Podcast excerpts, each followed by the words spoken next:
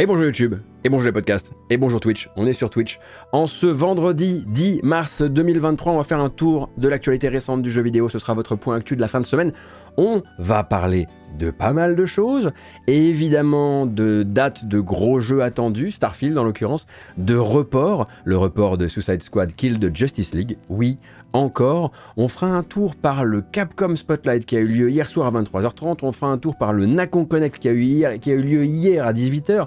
On fera également un tour par euh, les annonces récentes de Level 5 avec du gameplay, notamment pour Layton. On va parler des Pégases qui ont eu lieu hier soir. Décidément, quelle euh, journée pour le jeu vidéo. Il y avait également un speedon qui commençait euh, hier soir euh, sur Twitch.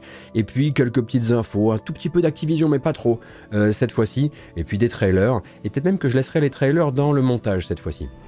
Mais d'abord, on le disait, Starfield. Starfield.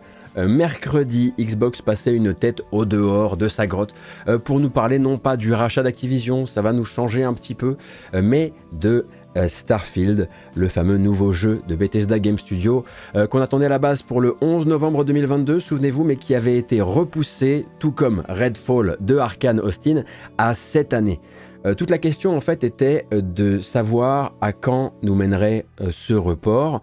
Première partie, ou deuxième partie de l'année. Quand on a appris que Redfall était plutôt sur le premier, la première partie de l'année, on avait déjà un indice, mais voilà, sans surprise, Starfield sera un jeu de fin d'année, plus précisément un jeu de la rentrée, puisque sa nouvelle date de sortie est calée au 6 septembre 2023, presque un an après la première date euh, attendue, avec une nouvelle bande-annonce, des nouvelles images et un nouveau blabla par Todd Howard.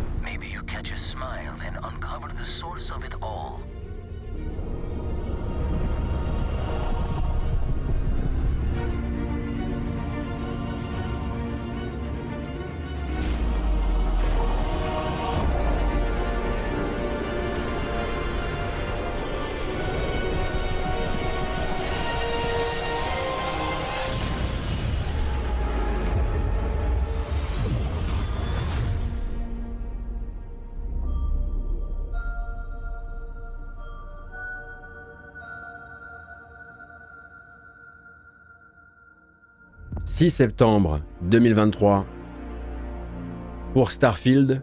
Première licence originale de Bethesda Game Studio depuis la nuit des temps, hein, pour rappel, puisqu'il ne faisait plus que des euh, Elder Scrolls et des Fallout. Non, non Il a failli nous retrouver. Mais c'est bon, c'est bon, c'est bon, j'ai réussi à l'empêcher. Il, il, ne peut rien vous faire, d'accord? Todd n'est pas dans la pièce avec nous. Tout va bien. Donc Starfield, voilà, 6 septembre comme je le disais, le jeu aura tout le temps de profiter de euh, cette année euh, pour blinder un peu plus ça comme avant la sortie, ce qu'il ne manquera bien sûr pas de faire puisque Microsoft a déjà annoncé en fait un programme spécial Starfield juste après son showcase de juin, donc sa grosse conférence de juin. À ce sujet d'ailleurs, l'entreprise a confirmé ses ambitions au niveau de la semaine de l'E3 comme on l'appelle, même si on sait déjà qu'ils ne seront pas partenaires de l'E3. Xbox sera bel et bien, sans surprise, euh, des célébrations, habituelles du jeu vidéo en juin. Son Xbox Game Showcase aura lieu le 11 juin et la même journée après le showcase, il y aura un programme spécial Starfield où on nous montrera très probablement plus d'informations, plus de gameplay, etc., etc., etc. Donc oui, c'est vrai qu'il est très bien construit ce trailer. On n'en voit toujours pas euh, beaucoup. Hein. si vous faites un ratio hein, sur la vidéo, euh, là on était à la moitié de la, vidéo qui est sortie. Le reste, c'était des gens de chez Bethesda qui sont en train de taper sur des claviers et en train de bouger des souris et en train d'être sur des Google Docs ou, de, ou de modéliser des trucs. Euh, mais c'est vrai qu'on n'a pas encore eu, enfin, depuis la dernière grosse présentation de gameplay, on n'a pas encore eu l'occasion de le revoir vraiment dans du gameplay euh, non coupé, appelons ça comme ça. Euh, et cette année, on aura largement du coup euh, le temps de le faire. ce qui lui permet aussi bah, de, se, voilà, de, se décaler un petit peu par rapport à d'autres gros morceaux de l'année, des gros vendeurs potentiellement dans son dans sa cible aussi. Hein. Alors, mon premier réflexe, c'est de toujours penser la cible, de, Bethesda comme étant le joueur PC, ce qui est une immense connerie, dans le sens où maintenant, bah voilà, hein, depuis, depuis Oblivion, c'est vraiment c'est des, des, des, immenses hits sur, sur console. Mais forcément, comme ça, t'es un peu plus loin, bien sûr, de ton Diablo 4, bien sûr de ton Zelda, etc., etc. Et d'ailleurs, être plus loin de son Zelda et de son Diablo 4, c'est un petit peu l'ambiance actuellement, puisqu'on parlait de Starfield, sorti donc, je le rappelle, calé au 6 septembre, jusqu'à preuve du contraire évidemment. Mais on va également pouvoir parler de Suicide Squad.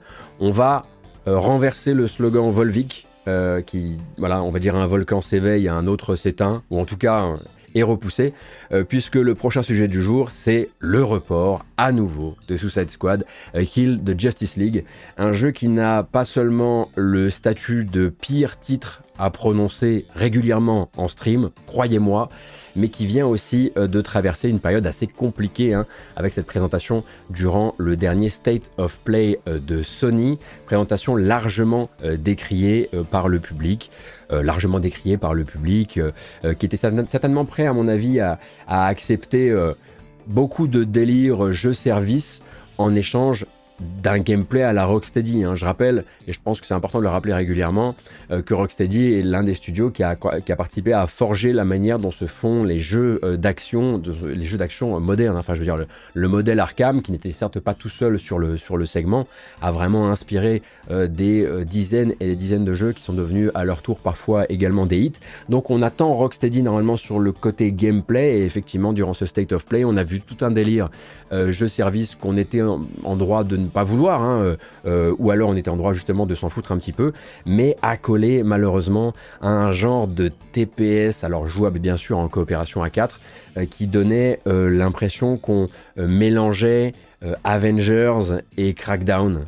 Euh, mais pas forcément euh, la partie qu'on fait, qui fait fantasmer dans Crackdown, à savoir la destruction, et plus le côté genre juste euh, voilà méga saut, jetpack et, finalement bah, des tirs, des tirs à l'arme à feu qui font pas, qui font pas bien rêver quoi.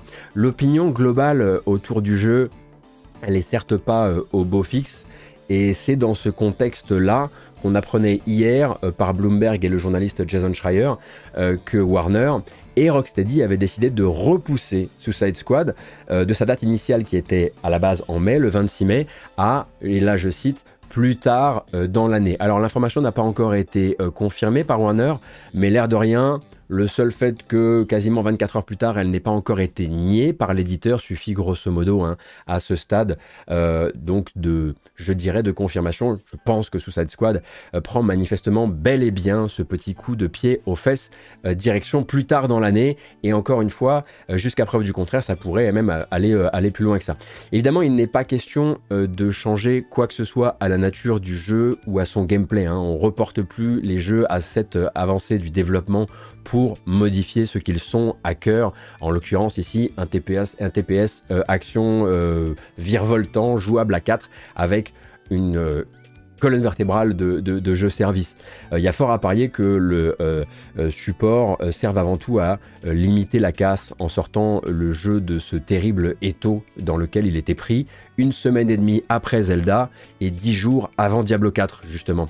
Donc de là Rocksteady va certainement profiter euh, de ce temps bonus pour euh, fignoler son jeu et réfléchir avec Warner à la manière de le présenter, voire de retaper sa présentation. Hein. Suicide Squad, euh, ça sera toujours ce TPS jeu service avec du loot, il va modifier des petites variables élémentaires, des probabilités de déclencher une aura euh, électrifiée, ce genre de choses, avec euh, son volet euh, Battle Pass, sa boutique, tout l'attirail de ce que un gros éditeur moyennement habitué au jeu service et au succès en jeu service veut absolument dans son jeu service.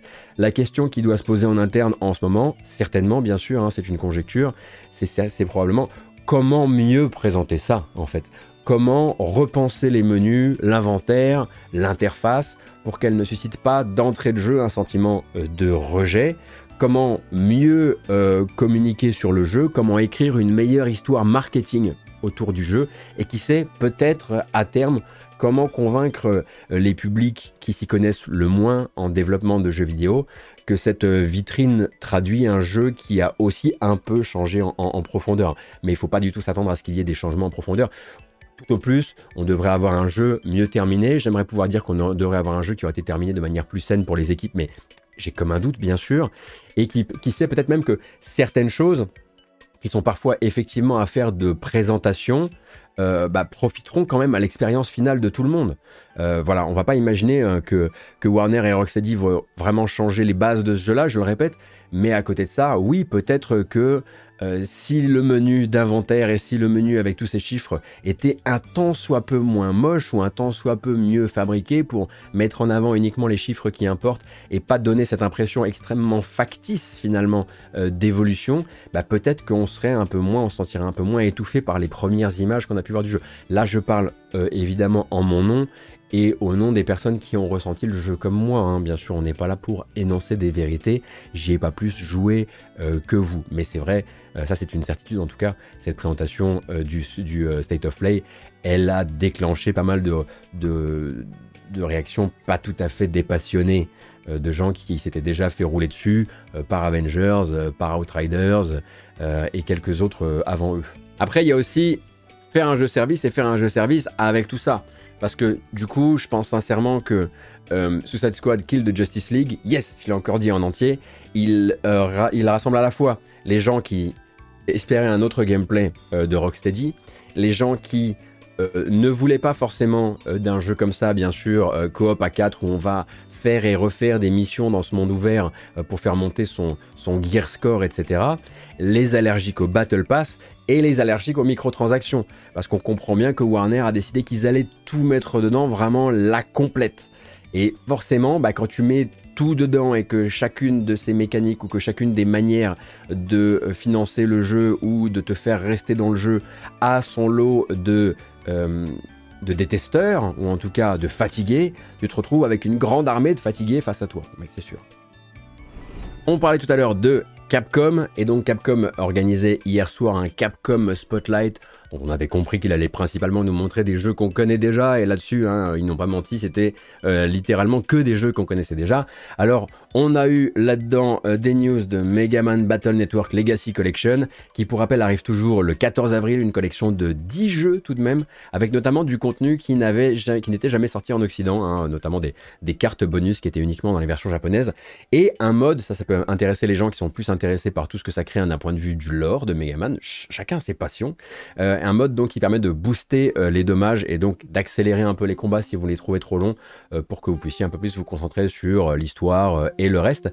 Mais l'une des annonces les plus importantes concerne Exoprimal. Alors Exoprimal c'est un, un, jeu Capcom que vous avez peut-être déjà vu tourner, un jeu d'action qui oppose plusieurs groupes de combattants dans des exosquelettes à des hordes de dinosaures. il a pris le temps de venir se remontrer, de remontrer du gameplay, mais aussi de venir remontrer du scénario. Il fait bien ce qu'il veut d'ailleurs, hein, mais remontrer du scénario, un scénario qui a l'air euh, merveilleusement nanardesque. Et les informations à retenir, c'est qu'il y a une bêta bientôt, mais surtout que quand le jeu sort le 14 juillet prochain, ce sera avec une disponibilité en jour 1 dans le Game Pass de Microsoft. Je vous le rappelle, plusieurs équipes d'exosquelettes euh, qui euh, vont se battre contre euh, les unes contre les autres, mais aussi contre des dinosaures, donc du PVPVE et un scénario qui a l'air. Écoutez-moi ça. She is alive. In the island. In the past.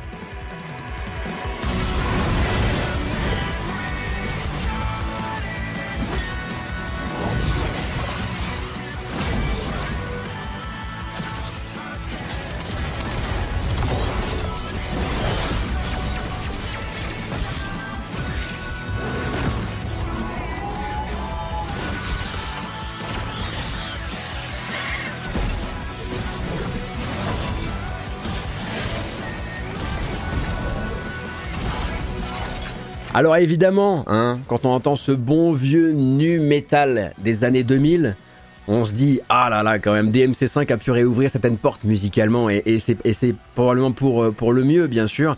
Donc présentation des différents personnages de Exoprimal etc. Je réponds à une question qui est sur le chat. Non ce n'est pas un free-to-play sinon on ne dirait pas qu'il arrive dans le Game Pass. Quoique c'est déjà arrivé d'annoncer l'arrivée de free-to-play dans le Game Pass mais dans ce cas-là il y avait un petit pack de démarrage avec non non Exoprimal ne, se profile pas du tout comme un jeu euh, free-to-play. Je le rappelle donc sorti euh, le 14 juillet prochain donc sur euh, toutes les plateformes, mais également disponibilité dans le Game Pass. Et une autre annonce de chez Capcom, c'était l'arrivée d'une date pour Ghost Trick. Ghost Trick, donc, je le rappelle, la première, le premier portage du jeu depuis sa sortie de la DS vers le mobile il y a quelques années. Donc euh, le chef-d'œuvre un petit peu moins connu hein, du créateur euh, de Ace Attorney, qui arrive, je le rappelle, avec quelques euh, avancées notables, on peut le dire, du 1080p 60 fps, s'il vous plaît. Un nouveau style visuel aussi, hein, puisqu'on sent un petit peu moins l'effet, le rendu pixel rotoscopé, on en avait déjà un petit peu parlé. et dans, au chapitre des nouvelles choses qui seront apportées par cette version, eh bien Ghost Trick bénéficiera euh, de deux bandes originales. L'original bien sûr euh, qui reste, vous pourrez euh, la laisser activer, mais si vous voulez, vous pourrez avoir des réarrangements par Yasumasa Kitagawa, pendant que bien sûr l'autre était composé par Sugimori, toujours Sugimori la légende, pour évidemment cette BO là, mais aussi pour le début de l'identité musicale des Ace Attorney. Donc ça, ça sort le 30 juin et ça va être en ce qui me concerne une grande première, la toute première fois que je vais jouer à Ghost Trick, ça fait des années qu'on me recommande le jeu à grand, à grand cri. Et donc je n'attends vraiment que ça. Et c'est probablement le jeu dans le line-up euh, à venir de Capcom que j'attends le plus en vérité. Donc bien sûr, on était chez Capcom, donc on a eu une nouvelle de Monster Hunter Rise, en tout cas euh, l'extension Sunbreak euh, qui arrive le 28 avril sur console old et new gen. On laisse bien sûr de côté la Switch puisque c'est là-bas qu'il était sorti en, premier. Donc PS4, PS5, Xbox One, Xbox Series avaient reçu le jeu MH Rise seulement en janvier là, et donc Sunbreak arrive le 28 avril. Street Fighter 6 était là également pour parler de ses commentateurs, notamment Resident Evil 4 Remake faisait un peu le clou du spectacle. Comme on l'avait vu arriver, eh bien Resident Evil, 4 Remake a ouvert à l'accès à une démo euh, qui s'appelle la Chainsaw Demo, si je dis pas de bêtises, une vingtaine de minutes de gameplay, un petit peu de mise sous pression des joueurs pour vous mettre euh, dans l'ambiance. Elle est téléchargeable dès à présent sur, il me semble, toutes les plateformes sauf la Xbox One je dis pas de bêtises. Et en parlant de Resident Evil 4 Remake, euh, sachez que peut-être que vous avez suivi un peu la communication du jeu et que vous vous, souvenez du Rain Gate, on va l'appeler comme ça, ce moment euh, où, euh, ce moment où tout le monde a dit c'est sublime, mais qu'est-ce qui se passe au niveau de la pluie du jeu? Pourquoi elle est-elle si moche? Euh, c'est vrai que ça venait euh, littéralement euh, gâcher l'image dans les, phases sous, la pluie. tant et si bien d'ailleurs que Capcom s'est retrouvé un petit peu dans l'obligation de réagir. Et donc sachez que c'est généralement pas une bonne nouvelle pour les équipes, mais le rendu de la pluie sera patché via un patch Day One à la sortie du jeu. Donc il faudra voir quel est le nouveau rendu de pluie, bien sûr et combien de développeurs n'ont pas dormi pour que vous on ait un beau rendu de pluie. Euh, on va parler un petit peu du Nacon Connect, hein, Nacon anciennement Big Ben, donc éditeur français que vous connaissez très probablement euh, pour euh, ses nombreuses collaborations, pour les nombreux studios qu'ils ont également rachetés au nez et à la barbe de Focus Entertainment à travers les années. Et donc le gros invité de chez Nacon, on savait qu'il serait présent, Robocop Rogue City, euh, qui est repoussé à septembre. Alors déjà, j'avais oublié qu'il avait une date avant ça, ou même une période de sortie, mais il est repoussé à septembre. Et surtout, il va présenter du gameplay. Pour rappel, c'est le nouveau FPS d'un studio polonais qui s'appelle Teion, qui avait fait euh, Terminator Resistance, et si on veut vraiment être très méchant, également Rambo, The Video Game, en 2014. 2 sur 10 Game Cult, c'est moi qui l'ai mis. 50% euh, homme, 50% machine, 100% adaptation un peu molle, avec euh, des gros effets de ralenti, des effets d'éclairage pour cacher un peu ce qu'on imagine être un FPS où on va défoncer des portes pour nettoyer des arènes qui ne semblent pas très imaginatives. Alors, il y a une partie des, des, ingrédients qui sont là. Les punks sont vraiment très méchants, ils font ha ha ha avant de vous tirer dessus, et vraiment ils sont méchants pour être méchants. Et puis ensuite, il va manquer beaucoup, beaucoup de trucs. On en parle juste après la bande-annonce.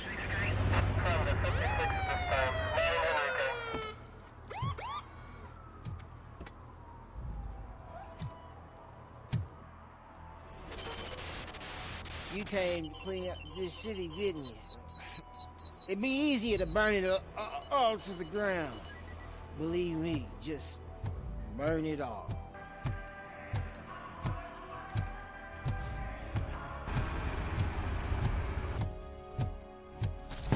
Come back with a warrant, cop. All right. Uh, all of the arcade staff will sell to you. Drugs in the basement?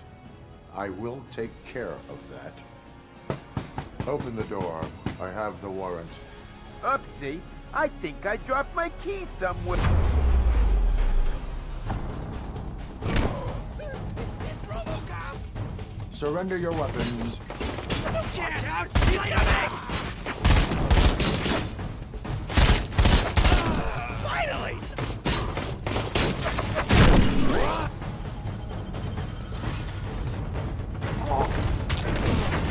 Alors, la question qu'on a envie de poser, c'est qu'est-il arrivé au bruit signature du flingue de Robocop qui est pas dans le trailer euh, Qu'est-il arrivé à la voix de Murphy? Parce qu'ils ont manifestement un imitateur de Peter Weller qui est pas trop mal, mais ils ont oublié de mettre le filtre euh, sonore sur la voix. Du coup, bah, ça n'a pas du tout la résonance euh, qu'on serait en droit d'attendre. Et puis,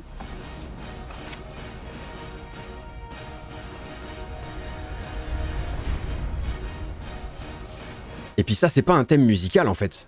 Là, de ce que le jeu nous a montré pour le moment, j'ai vraiment du mal à me hyper. Alors, bien sûr, vous allez me dire, mais Robocop, c'est pas ça. C'est pas le bruit des pas de Murphy euh, ou le bruit de son flingue ou ce genre de choses. C'est d'abord euh, un certain second degré, une certaine euh, satire qui est livrée sous forme de film d'action futuriste. Je l'ai pas senti hein, non plus, ça. Mais bon, peut-être qu'ils arriveront à le faire sur le, le jeu final. En tout cas, Robocop Rogue City est attendu normalement donc pour septembre. L'autre invité du Nacon Connect, c'était Gollum du jeu de Lord of the Rings euh, Gollum, maintes et maintes fois repoussé, édité par Nacon mais développé par Daedalic. Si vous, ressortez de votre grotte depuis plusieurs années, Daedalic a été racheté par Nacon, donc maintenant c'est un seul et même groupe. Il n'a toujours pas de date de sortie officielle autre que 2023, mais je pense que le jeu tient sa bande-annonce la plus propre euh, jusqu'ici, euh, celle qui donne l'impression que c'est un jeu qui est jouable et qui est dans un état général suffisamment bon pour qu'on commence à s'intéresser au reste. Et le reste, bah, c'est un jeu d'infiltration euh, qui va vous rappeler un peu Styx, j'ai l'impression. Bande-annonce.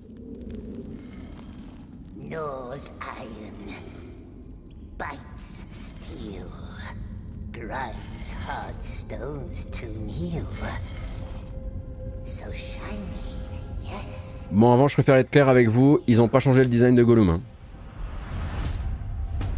My precious. The darkness grows beyond our borders. My people are growing anxious. We cannot let this evil linger among us, Gandalf. The Dark Lord. What did you tell him? Nothing. I swears. The Lord sent me, his emissary, to oversee matters in person. The creature. Bring it back. Kill it, if need be. We must find help. He mustn't see us. No, not him. Don't be scared.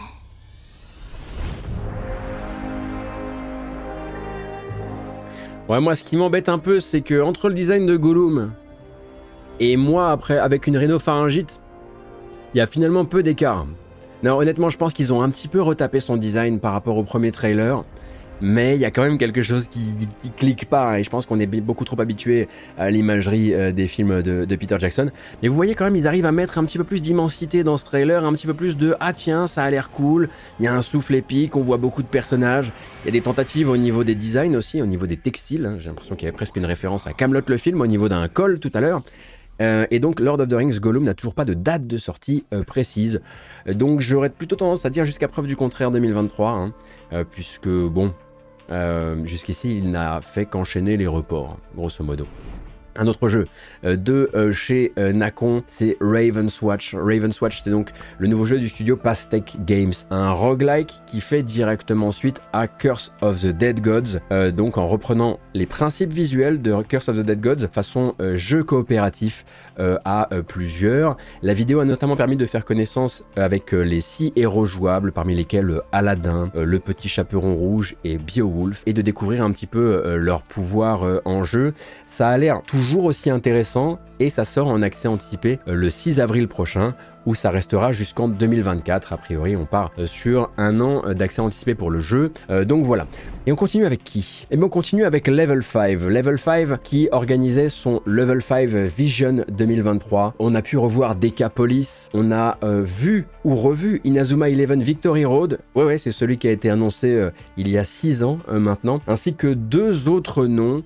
Euh, le prochain. euh, alors, avant ça, pardon, il y avait aussi le, prochain Fantasy Life, naturellement. Mais deux autres noms, et bien sûr, Layton. Professeur Layton and the New World of Steam a dévoilé une bande-annonce qui dépasse un peu euh, le teaser, le teaser de trailer, où on a pu découvrir un petit peu le contenu de tout ça, notamment la ville de Steam Bison. Et donc un jeu qui va se situer après les événements de Prof Layton et le destin perdu. A priori, hein, donc voilà, c'est ce cher euh, Layton euh, qui se pointe de l'autre côté de l'Atlantique et qui va euh, retrouver Luke, qui, bah, en ayant pris un petit peu sa liberté dans la ville de, Steam Bison, est devenu un enquêteur un petit peu réputé. Voilà. On continue avec les Pégases. hein. Voilà, on, est- on a dit qu'on allait en parler. Donc hier soir se tenait la quatrième cérémonie des Pégases, donc qui sont les remises de prix du jeu vidéo français qui ont été créées par le syndicat national du jeu vidéo en 2020 sur un modèle assez proche de celui des Césars, sauf que ça se passe à la cigale. Voilà. Euh, c'est ce fameux pince-fesse euh, qui réunit gros studios, grands patrons, studios indés, petits patrons, développeurs indépendants, étudiants du jeu vidéo et officiels du gouvernement, évidemment, euh, pour dire la beauté, la vitalité et surtout la variété de l'industrie du jeu vidéo français, tout en remettant des prix, 19 prix en tout, ou 17, je me souviens plus exactement. Alors, on va directement passer sur qui a gagné, n'est-ce pas?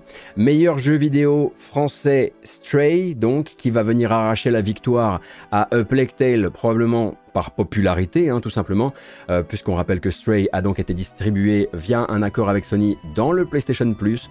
Euh, donc le jeu de Blue 12 s'est très largement diffusé euh, dès son lancement, et à mon avis plus en fait que A Tale. hein. Et puis ça fait directement écho au Game Awards où Stray avait obtenu là aussi un prix, pas le Game Awards du GOTY, mais avait obtenu un prix là-bas. Et faut noter hein, que Stray a également remporté deux autres prix, le meilleur premier jeu ainsi que le meilleur jeu indépendant. Au nombre de distinctions, en revanche, c'est évidemment Asobo et Tale Requiem qui l'emportent. Quatre prix, prix du public, excellence narrative, excellence visuelle et meilleur univers sonore. Il y en a un que je discuterai absolument pas, c'est le quatrième. hein, voilà. Et donc voilà, le grand euh, perdant hein, chez les gros poissons, c'est Ubisoft, avec un Mario Lapin Crétin Sparks of Hope qui a été nommé trois fois dans trois catégories, mais récompensé nulle part, ce qui semble en fait assez raccord avec le problème global de popularité du jeu, problème qui s'est d'ailleurs ressenti jusque dans les ventes, comme le confiait récemment Ubisoft. Alors pourquoi je parle autant de popularité? Le système euh, des Pégases n'a pas vraiment changé. Je vous réexplique comment ça fonctionne. Les jeux doivent être inscrits et payer une inscription. Ça coûte entre 100 et 250 euros euh, selon les cas. Après quoi, il y a un premier jury qui va présélectionner les jeux qui mériteront d'être nommés dans telle ou telle catégorie. Ce qui veut dire que oui, vous pouvez tout à fait payer pour que votre jeu ne finisse dans la shortlist. Cette shortlist, on sent qu'elle est souvent constituée à la popularité des jeux, ou au moins pas forcément en y jouant, qui nous donne quelques aberrations euh, assez merveilleuses comme Young Souls, qui est nommé nulle part, Four Tales, euh, nommé nulle part, mais Stray nommé quatre fois, Tale nommé quatre fois et Sifu nommé quatre fois. Enfin, c'est un peu la même histoire que d'habitude, si vous voulez. Les présélections, elles sont faites au sein de l'industrie, sans que des clés de jeu ne soient forcément et obligatoirement fournies aux gens qui vont euh, voter en amont. Donc, ça va voter au sein de son propre réseau ou vis-à-vis de la popularité déjà acquise par les jeux, popularité acquise grâce à leur budget marketing. hein. Il n'y a pas d'autre manière de faire populariser un jeu. Petit exemple, ça nous donne donc nommé pour le meilleur jeu vidéo Stray Sifu Plague Tale. Nommé pour le meilleur jeu vidéo indépendant Stray Sifu Tinykin. Excellence visuelle Stray Sifu Plague Tale Requiem. Meilleur univers sonore, et ça je vais en parler en à côté, parce que c'est mon rayon, Mario Lapin Crétin, Tale Requiem évidemment, et euh, Musical Story. On peut pas lui nier ça, bien sûr. hein. C'est bien parce que Musical Story, ça apporte quand même un peu de variété. Mais je me demande combien de gens qui ont voté pour ces présélections ne savaient même pas que Fortels, dont je vais me servir comme exemple en fait, avait une BO qui était signée Christophe Herral. Christophe Herral que l'industrie est pourtant habituée à célébrer dès qu'il s'approche d'une production Ubisoft. Donc vous l'aurez compris, hein, faute de moyens ou d'amis, ou des deux, on peine à exister au Pégase, et cette édition de la cérémonie, elle l'a encore une fois prouvé, hein, tant elle a peiné en fait à représenter la diversité euh, du jeu vidéo français. Alors, c'est pas grave en soi. On peut dire, oui, nous on est là pour le meilleur des meilleurs du jeu vidéo français. Ok. Mais dans ce cas-là, ne pas dire on est là pour présenter la diversité du jeu vidéo français. Et d'ailleurs, c'est un petit truc qu'on ne dit pas assez, hein. Mais une fois qu'on se débarrasse un peu du strass euh, et, des paillettes, euh, il faut savoir qu'une large partie de l'industrie euh, française ne se retrouve pas le moins du monde dans cette cérémonie, ni dans son ton, ni dans sa manière de taire les problèmes systématiques du milieu, systémiques pardon, du milieu, systémique et systématique, ni dans ses catégories, ni dans son process de sélection. C'est pas pour rien hein, que quand Flat Eye remporte le prix, euh, donc Monkey Moon remporte le prix euh, au-delà du jeu vidéo, qui est toujours une espèce de prix un peu fourre-tout dans lesquels on essaie de planquer les jeux, où on est un peu là genre ouais, il faut que le jeu vidéo ait du sens, donc il faut qu'on donne un prix aux jeux qui ont du sens, alors qu'ils méritaient d'être dans d'autres catégories aussi. Bah justement, Laurent Victorino, le patron de Monkey Moon, reprend sur lui d'utiliser un petit peu de son court temps de parole pour rappeler que euh, les dés sont un peu pipés, qu'il faut ouvrir les portes plus grand euh, pour la jeune génération, et notamment celle qui, bah, l'air de rien, ne peut pas se payer euh, forcément le droit d'entrée ou le droit d'être présent euh, dur- durant la cérémonie. Mais voilà, ce que je veux dire par là, c'est que les Pégases, dans la manière dont ils sont fabriqués actuellement, ne, sont pas, ne se font pas une mission d'ouvrir les horizons des gens qui les regardent. C'est-à-dire que c'est un endroit dans lequel on va récompenser des jeux dont on se doutait déjà que c'était les plus gros jeux ou les jeux, qui avaient les meilleurs budgets marketing et la meilleure réception en France. Voilà, c'est-à-dire que c'est de la de l'autocongratulation euh, avec évidemment, attention, hein, il y a euh, la possibilité pour d'autres jeux d'exister, mais dans des catégories un petit peu sur les côtés. Euh, par exemple, euh, Steel Rising de Spider s'est retrouvé avec les meilleures options d'accessibilité. Vous voyez, par exemple, on aurait pu se poser la question de euh, ce qu'il y avait à faire du côté euh, euh, de la direction artistique, peut-être. Fortales avec la musique, ne serait-ce que parce que Christophe Herral, et que c'est pas juste la signature Christophe Herral, c'est une vraie, très belle BO qui rappelle énormément justement ce travail sur Rayman qui lui aurait valu normalement une, nomination si c'était sur un Rayman. Il y a plein d'endroits comme ça où on pourrait sortir les jeux de ces petites catégories qui, voilà, qui sont des catégories un peu de garage. Il y aurait eu de la place à faire euh, pour euh, montrer des jeux, pour faire découvrir des jeux. Mais je ne pense pas que ce soit l'objectif des Pégases. Et on pourra dire autant de fois qu'on voudra, on aimerait que vous changiez les choses. Je ne pense pas qu'ils veuillent changer les choses. L'année dernière, ils ont dit qu'ils allaient prendre des mesures pour euh, que ça ne réarrive pas, à savoir pour qu'on ne se retrouve pas avec les deux, trois mêmes jeux dans toutes les catégories. Je ne sais pas quelles mesures ont été prises cette année, mais en tout cas, ça n'a pas fonctionné. Voilà. Euh, déjà, peut-être effectivement que euh, peut-être plus de pédagogie. Il y a plusieurs centaines de votants hein, quand même qui sont. En fait, vous avez juste à être euh, employé de l'industrie pour voter, mais du coup faire de la pédagogie pour que toutes les strates d'employés de l'industrie s'inscrivent pour pouvoir voter au Pégase. Plus de nommés est une, solution à, mon sens. Peut-être que livrer des plaquettes qui montrent. Alors évidemment, les plaquettes, le problème c'est que c'est aussi au niveau des gens qui font les jeux, des développeurs des, et des RP qui vont devoir préparer les soumissions de ces jeux-là avant de- d'envoyer le chèque et de proposer le jeu, mais proposer une plaquette, parce que je reprends le- le- le- l'exemple de Christophe Herral, mais peut-être que si plus de gens avaient, lu « Ah bon? Christophe Herral sur la BO de, de, de Fortales ?» Bah, je vais au moins aller l'écouter. Je vais au moins essayer, ou aller voir en jeu, ou je sais pas. Ou peut-être euh, mettre en place une, pas une obligation, mais en tout cas des canaux qui encouragent les gens à demander des clés. Vous n'imaginez pas le nombre de jeux, là, qui ont envoyé un chèque et à qui personne n'a demandé de clés pour essayer le jeu. À partir de là, je pense qu'on a grosso modo tout dit. On n'a pas tout à fait terminé. Avec les Pégases. Matin, en fait, on a même euh, appris que certaines catégories faisaient l'objet d'un traitement tout à fait différent. Là, pour le coup, ça craint vraiment parce que c'est vraiment nul, quoi. C'est petit, c'est petit, c'est pas beau. Donc les catégories euh, étrangères. Cette année, en fait, euh, il faut savoir qu'il y a des catégories meilleurs jeux étrangers, meilleurs jeux indés étrangers, meilleurs euh, jeux mobiles étrangers. Cette année, c'est Spiritfarer qui a remporté le prix du meilleur jeu vidéo mobile étranger.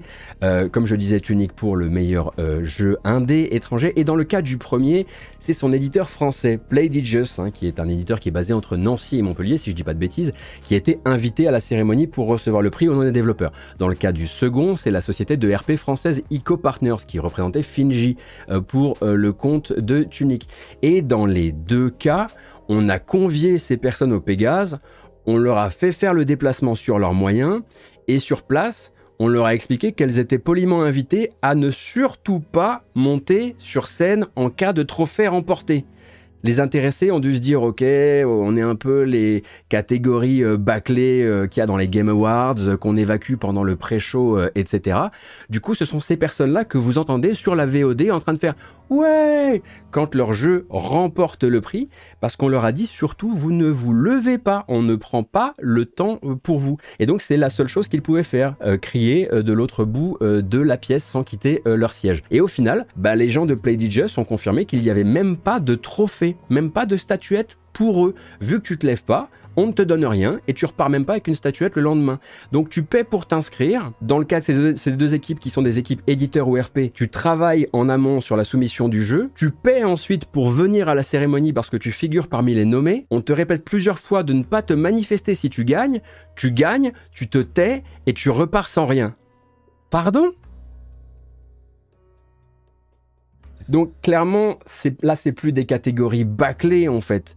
Euh, c'est des catégories fictives et ça participe à un bilan global. Il faudrait faire mieux, mais comme je le disais, j'ai pas l'impression que le SNJV ait vraiment envie euh, de, euh, de faire mieux. Parce que ça, c'était quand même facile à éviter. Ou alors c'est une très très grosse erreur d'organisation et au dernier moment, on est venu les voir en mode on n'a pas fait assez de statuettes, ça serait vraiment bien que vous restiez assis à vos places. Ah pardon, il y a eu une réponse? Les trois prix pour ces jeux étrangers n'ont pas eu un message sur scène pour raccourcir la cérémonie. Les années précédentes, la plupart des équipes étrangères ne se déplaçaient pas pour la cérémonie, ce qui pose d'autres questions.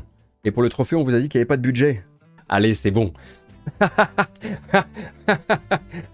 Euh, ok, bah, j'imagine que du coup il y avait un petit budget quand même pour euh, cette euh, post-soirée organisée avec The Sandbox, une société de crypto NFT gaming, où il fallait avoir une invitation à NFT pour se pointer. Là il y avait du budget.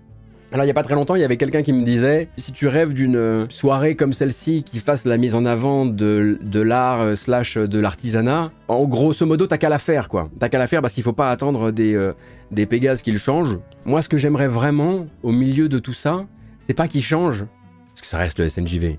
Non, je voudrais qu'ils arrêtent de dire qu'ils sont autre chose que ce qu'ils sont. Et vraiment à chaque fois mettre en avant ce côté, on est là pour célébrer la grande diversité du jeu vidéo. Juste non, non. On est là pour célébrer les victoires du jeu vidéo. On est là pour célébrer les meilleurs budgets du jeu vidéo, euh, les meilleurs succès du jeu vidéo. Voilà. Cette histoire de variété, non. Non, c'est plus possible. On parle beaucoup euh, de euh, Square Enix ces temps-ci, entre la, restructuration de euh, Luminous Productions et d'un côté et de l'autre la proposition de remplacement du Big Boss, Yosuke Matsuda. Et à chaque fois qu'on parle de l'éditeur japonais, je me demande quand est-ce qu'on pourra avoir un vrai retour sur la réussite l'échec euh, de la stratégie de l'éditeur fin 2022.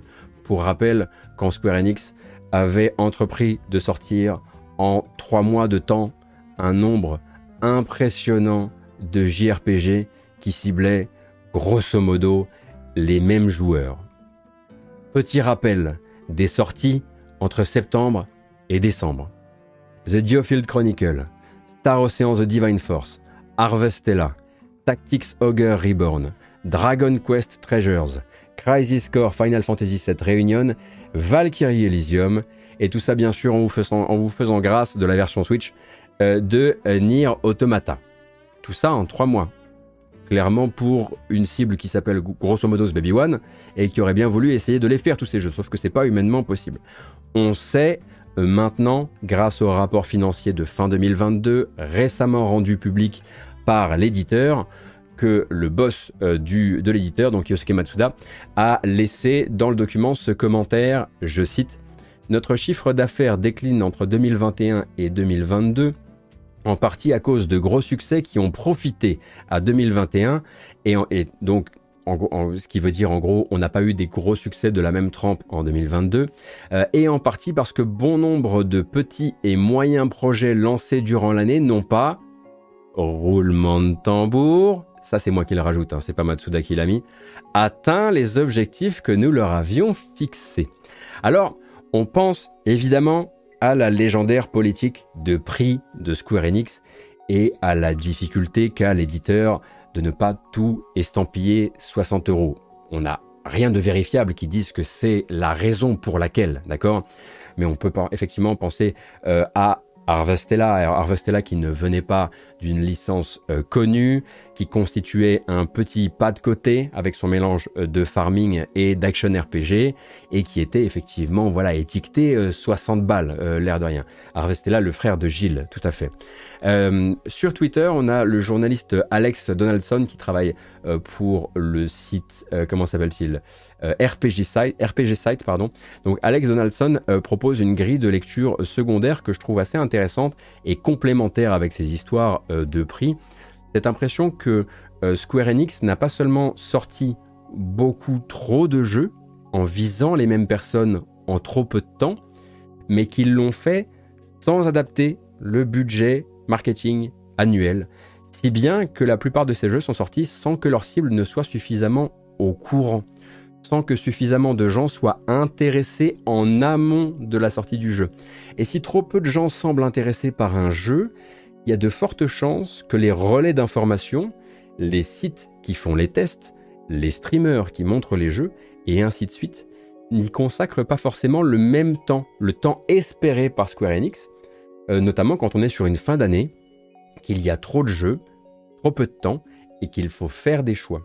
Donc moi, j'aurais plutôt tendance, effectivement, à ressentir euh, euh, cette, cette impression-là aussi, euh, qu'ils avaient beaucoup de jeux, mais que ces jeux ne bénéficiaient pas, à l'exception, on va dire peut-être, de Final Fantasy, enfin de Crisis Core Reunion, d'un budget permettant aux gens qui étaient ciblés par ces jeux, ne serait-ce que de savoir qu'ils étaient à sortir dans une, deux, trois semaines.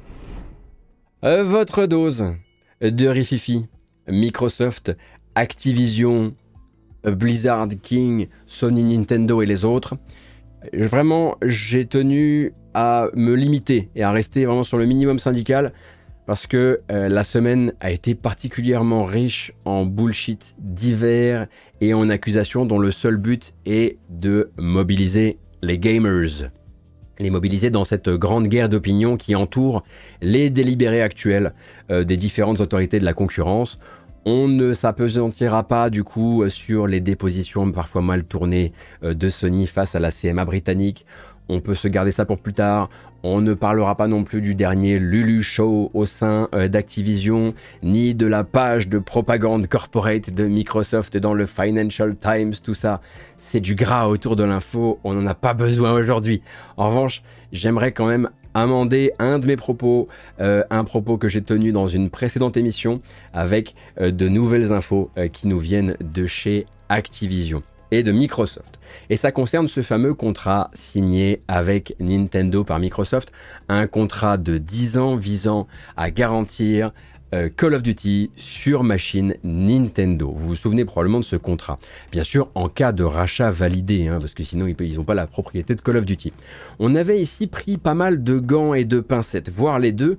Euh, notamment, moi j'avais essayé voilà, de vraiment attirer votre attention sur l'existence du terme machine Nintendo et pas Nintendo Switch. J'avais aussi tenu à ce qu'on reste ouvert à la possibilité euh, que ça ne concerne que les Call of Duty qui arrangeaient le plus Microsoft et à ce qu'on reste aussi ouvert à l'idée d'une version euh, cloud plutôt que de Call of Duty natif sur console Nintendo, puisque voilà, de manière historique, les consoles Nintendo sont moins puissantes euh, désormais. Bon. Bah, Microsoft, ils ont décidé de me faire passer pour un con. C'est pas la première fois, c'est pas la dernière. L'entreprise a depuis précisé cet engagement euh, vis-à-vis -vis de Nintendo et on parlerait bien de version native et de version Switch native. Pour eux, en cas de rachat validé, ce pourrait être une question de mois avant les sorties Switch grâce à l'expérience sur le sujet euh, de certains de leurs partenaires, et notamment leurs partenaires qui ont livré les versions euh, Switch de Doom Eternal. J'ai dit native, ce n'est donc pas du cloud dont on parle, on parle bien de portage. Et en plus de tout ça, l'engagement de Microsoft ne porterait pas sur les épisodes qui les arrangent, comme Call of Duty Mobile par exemple, hein, qu'on imagine être le plus adaptable euh, à, une, à une Nintendo Switch, mais ça porterait sur Call of Duty Warzone, et sur les Call of Duty annuels à sortir pour les dix prochaines années sans faute et aux mêmes dates que les autres sorties sur les autres plateformes. Donc là, ils m'ont, bien rabattu mon caquet, n'est-ce pas? Je voulais parler rapidement de Cult Games. Alors Cult Games, hein, c'est euh, cette semaine on l'a appris via le site Games Industry, en tout cas moi je l'ai appris via le site Games Industry, euh, qui relayait donc la création d'un nouveau label britannique. Vous savez, ces labels, ce sont pas vraiment des éditeurs, euh, justement, et on retrouve les ramifications du mot label jusque dans, les Pégases d'ailleurs, avec les catégories indé où finalement on est quand même labellisé par Annapurna et donc un label britannique dédié à l'accompagnement de développeurs indépendants. Ça s'appelle Cult Games, rien à voir avec Game Cult par exemple, et c'est dirigé par Helen Burnhill. Et Helen Burnhill, c'est une ancienne vice-présidente business et marketing chez Mediatonic, euh, le développeur de Fall Guys, qui est devenu euh, voilà, une, sacrée, une sacrée machine maintenant, et qui est euh, désormais bah, dans l'escarcelle de Epic. Donc ce Cult Games a déjà commencé à préparer son catalogue de début d'activité avec trois jeux signés, mais seulement deux dévoilés pour le moment. Alors il y a déjà le prochain jeu du studio Witchbeam, c'est le studio derrière Unpacking, donc on attend évidemment, à titre personnel, moi j'attends très fort le prochain jeu euh, du studio de Unpacking et ça se passera chez Cult Games. Et l'autre, c'est le nouveau jeu de Bright Rock Games, les gens qui ont créé War for the Overworld. Pas si vous connaissez War for the Overworld, qui était une, euh, tentative, de faire revenir l'esprit euh, Dungeon Keeper, comme tant d'autres, que j'avais trouvé plus satisfaisant que la série des Dungeons pour le coup. et ça donne un jeu qui s'appelle Galactic Air, pour Galactic et Care. Le truc a été fabriqué pour m'atteindre directement et personnellement. La rencontre de Thème Hospital et de Startopia. Welcome, Director, to Galactic Air. We specialize in the most important and humane of all industries privatized healthcare. Faced with the complex challenges of hospital building, management, and the ever present shadow of death, your role as director will include the following. Servicing various organic needs and uh, preferences. Constructing a variety of rooms to treat all sorts of horrendous illnesses, like that thing. Hiring and managing staff from all nine corners of the galaxy. And saving the lives of as many patients as possible. But not that one. There will be planning, building, upgrading, making rooms very pretty for your own mental health reasons. Platonic relationships, galactic exploration, horrendous accidents, total professional ruin. And if all goes well, uh, we'll get around to treating a few patients. It's a challenging position, Director, but we hope to welcome you to Galactic Air promptly. And together, save the galaxy. One patient at a time. Uh, but not that one. Ben moi j'en suis hein, pour Galactic Air. Honnêtement, hein, je suis assez curieux du jeu. Euh, si le machin est capable de mélanger les problématiques de thème hospital et celles bien sûr de la gestion de station spatiale, je suis assez curieux. Ce sera donc le premier, en tout cas c'est le premier jeu hein, qui a été présenté euh, par euh, le nouveau label Cult Games. Euh, après, il faut toujours faire attention avec ces jeux-là, parce qu'on peut vite se retrouver dans des situations où en fait ce sont juste des espèces de euh, skins de thème hospital ou, des, skins de, de, Startopia. Mais je demande à voir, et je demande à y jouer, vite, maintenant, aujourd'hui. Je parlais tout à l'heure de Mediatonic et donc de Epic. Euh, justement, petite info avant de passer aux recommandations. Hier, on a eu droit à un point sur la stratégie à venir d'Epic avec son Epic Game Store et notamment la mise en application d'un principe dont l'entreprise parle depuis un bon bout de temps, qui avait été en bêta pendant un temps, l'auto-édition sur Epic Game Store. Ça veut dire qu'à partir d'hier, jeudi 9 mars, tous les développeurs ont la possibilité de soumettre eux-mêmes par des processus automatisés leur jeu sur Epic Game Store en échange de frais équivalents à ceux de Steam, soit 100 dollars. C'est moins cher que les Pégases. Et du respect également, bien sûr, moyennant le respect d'une charte équivalente à celle de Steam sur euh, les terrains comme le respect du copyright, les contenus illégaux, les malwares, et qui se veut aussi un peu plus stricte que celle de Steam sur les contenus haineux, les contenus haineux et la pornographie. Euh, tout ce qu'il faudra faire ensuite, c'est bien sûr garantir la présence de succès euh, dans votre jeu si le jeu dispose de succès sur d'autres plateformes. Faut pas soumettre une inférieure version, en gros. Et dans le cas des jeux multijoueurs, il faudra obligatoirement que votre jeu soit compatible crossplay avec les autres boutiques PC. Auquel cas, eh bien, Epic vous fournit les outils pour ça. Évidemment, Epic a tout sauf envie d'avoir des jeux multijoueurs qui n'ont pas autant d'utilisateurs que sur Steam et qui du coup commencent à avoir des serveurs qui se vident un peu. Il faut aller se brancher en crossplay. Alors le but, euh, c'est de multiplier autant que possible euh, les quantités de jeux disponibles sur la plateforme et de faire jouer aussi autant que possible le bouche à oreille. De nouveaux développeurs arrivent, ils font l'expérience des avantages de la boutique, notamment la répartition des revenus, qui pour rappel est en 88-12 au lieu du 70-30 de Steam. Ils en parlent, d'autres soumettent leur jeu à leur tour, et ainsi de suite. Et voilà, le but, ça va être de dire, avant, il fallait qu'on s'appelle, qu'on qu'on s'envoie des emails, qu'on tombe d'accord sur le fait que vous alliez rejoindre le catalogue. Désormais, formulaire, et on peut automatiser les choses, et on veut plus de jeux euh, sur, euh, le, sur la boutique. Évidemment, euh, Epic ne compte pas que là-dessus pour la suite. J'aimerais vous dire qu'il compte également sur une refonte incroyable de l'application en elle-même. Pas l'air d'être le cas. Euh, on se souvient de la grande époque des annonces d'exclusivité de Epic. Alors, euh, celles-ci sont toujours dans les cartons, bien sûr. Hein. Il y a Alan Wake 2, il y a le prochain jeu euh, des créateurs de Inside, ou encore, toujours, et jusqu'à preuve du contraire, ce mystérieux titre signé Gen Design, le studio de Fumito Ueda. En tout, euh, Epic le dit, il y a une quinzaine de projets à venir exclusifs à l'Epic Game Store qui sont signés avec des grands et des petits studios, euh, notamment bah, tous les jeux euh, signés justement par Mediatonic. Hein, le créateur de Fall Guys n'est plus juste un développeur, maintenant c'est aussi une branche d'édition à part entière, et les jeux qui sont signés chez Mediatonic sortiront sur PC en exclusivité Epic Game Store. Et du coup, dans une interview de, PC Gamer, le patron de euh, Epic Game Store, qui s'appelle, enfin le patron de la boutique, qui s'appelle Steve Allison, euh, affirme également euh, que certains jeux sortis d'abord sur Epic Game Store ces temps-ci, des jeux qu'il ne nomme pas mais qu'on est censé connaître, n'avaient même pas de deal d'exclusivité avec Epic. Alors ça, ça peut être de la grosse langue de bois ou ça peut être un peu de la, de la, du blabla marketing, mais il semblerait, en tout cas il prétend, que plusieurs éditeurs avaient pris la décision sans dealer avec Epic, de tabler à fond sur la répartition de l'Epic Game Store en 88%, 12% pour le lancement du jeu, puis d'aller chercher ensuite le public Steam une fois qu'ils avaient fait un maximum euh, sur euh, le lancement par Epic Game Store. Ce qui, en termes de stratégie, me semble étudiable. Je ne suis pas un spécialiste, donc je ne veux pas vous dire que c'est la bonne solution, mais en tout cas, Steve Allison, patron de l'Epic Game Store, met en avant bien sûr les forces de son Epic Game Store. Alors bien sûr, la stratégie des jeux gratuits euh, sur Epic Game Store, elle, elle doit continuer. Hein.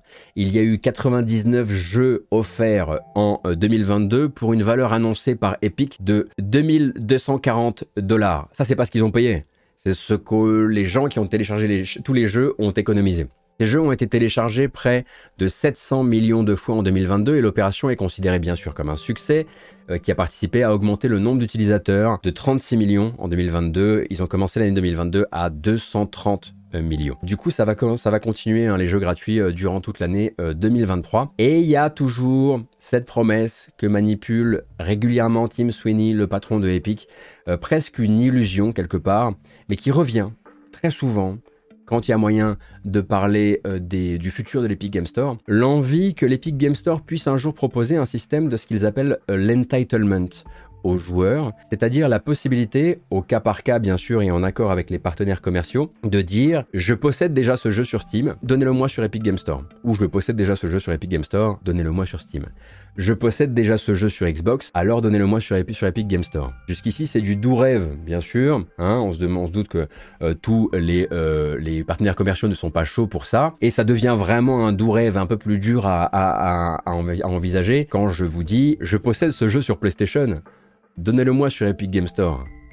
Là, évidemment, on a un peu plus envie de voir la tête de Jim Ryan qui fait produire des versions PC spéciales qui les sort un an après avec l'espoir que certains vont repasser à la caisse quand Tim Sweeney leur lui, propose de participer au programme de Entitlement. Je pense que c'est un, doux rêve encore une fois, mais c'est quelque chose qui revient régulièrement. Euh, je ne sais pas quand est-ce que ça pourrait être concrétisé. C'est l'avenir, mais ça attendra, ça demandera très probablement que plusieurs générations de, de patrons de boîtes euh, se soient cassés les dents à essayer de continuer les modèles actuels. Et ça demandera aussi qu'on n'ait pas tous été ensevelis sous la lave. Ça fait beaucoup, quoi. Cette fois, les bandes annonces, je les laisse dans le corps de l'émission pour YouTube. Non, parce que j'y tiens. Parce que c'est trois jeux que j'ai très envie de montrer, qu'il n'y en a que trois en plus, donc ça va pas rallonger outre mesure cette vidéo. Euh, et, et, voilà, voilà, il faut, absolument que je, il faut qu'on parle, faut qu'on parle. Allez, c'est parti.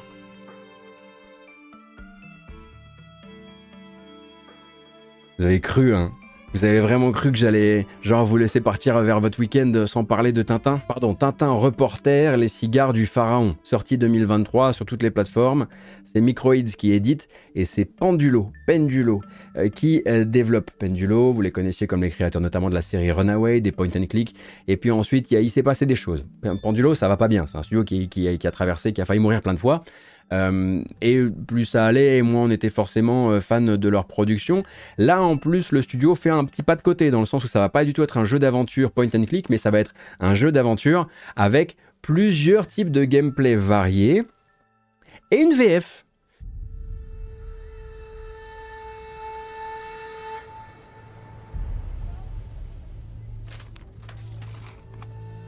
Monsieur le rédacteur en chef, je vous écris depuis Port Saïd à l'entrée du canal de Suez. Sur le bateau, nous avons rencontré le professeur Philémon Cyclone, un éminent égyptologue. Enfin, un égyptologue, qui nous a conviés à explorer avec lui le tombeau du pharaon Kiosque au milieu du désert. Si la durée de mon voyage s'en trouve rallongée de quelques jours, je suis persuadé que cela ajoutera du contenu exclusif à mon reportage. Ne vous inquiétez pas pour moi. Cela s'annonce comme une véritable promenade de santé.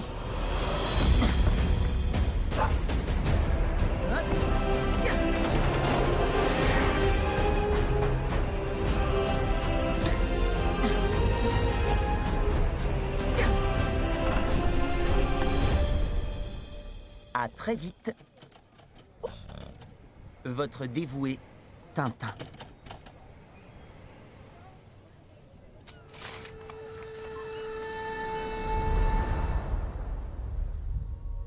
En revanche, évidemment, depuis que le trailer est sorti, il y a beaucoup beaucoup de réactions à base de mais il a perdu des années Tintin. Alors faut faire attention parce que Tintin, il me semble que selon les sources et selon euh, les époques, il a été pendant un temps pensé comme un personnage qui devait avoir entre 15 et 17 ans, si je ne dis pas de bêtises. Et ensuite, on a plutôt pensé qu'il était, euh, qu'il avait, euh, qu'il était plutôt aux alentours des 19. Mais il me semble que les sources se, se, se, se contredisent un petit peu là-dessus. Donc peut-être que de lui donner cette apparence d'adolescent ou en, en post-adolescent, eh bien, c'est pas autant un sacrilège que ça. Bon, c'est pendulo, il y a des phases en véhicule, euh, ça fait déjà un petit peu peur, etc. Mais on verra, on verra ce que ça donne, on verra ce que ça donne au niveau de la musique, au niveau du texte, au niveau de machin. En, en tout cas, quelqu'un sur le Discord le disait, et je suis d'accord avec ça. Grosse, grosse faute de goût, en tout cas, euh, grosse alerte faux fan. Tintin n'écrit pas. Tintin, il s'assied devant la machine, et il se passe quelque chose et il va faire autre chose. On sait très bien qu'il est rentier. On sait très bien que c'est un emploi fictif. Donc là, j'avoue, bon, le voir travailler, bof. Je voulais également vous parler de Bilkins Folly. C'est une bande-annonce, enfin, c'est un jeu que je vous ai déjà montré il y a de nombreux mois maintenant. Non, on sait qu'il est calé pour 2023 sur PlayStation, sur Switch et sur PC. Bilkins Folly, jeu d'aventure avec des pixels, oh surprise, mais des incroyables animations toutes choupies et des petites ambiances quand même de piraterie qui fait plaisir.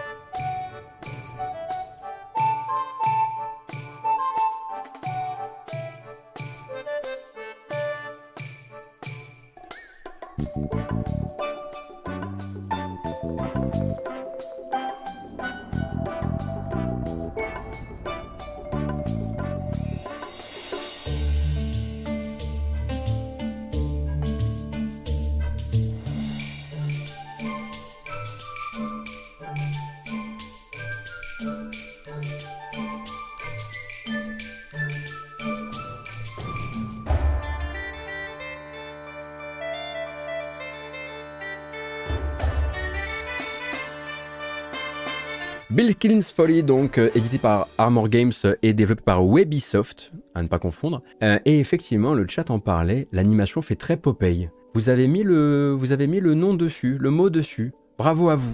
Dernier jeu de la sélection. Honnêtement, je ne pensais pas que le studio partirait là-dessus. Je ne pensais pas que ce jeu aurait une suite. Et pourtant, nous y voici. Wargroove est officiellement annoncé sur Switch et PC, mais sans date pour le moment. Welcome, comrades, to my coastal paradise, the Saffron Isles. I'm Nadia, local pirate and purveyor of havoc.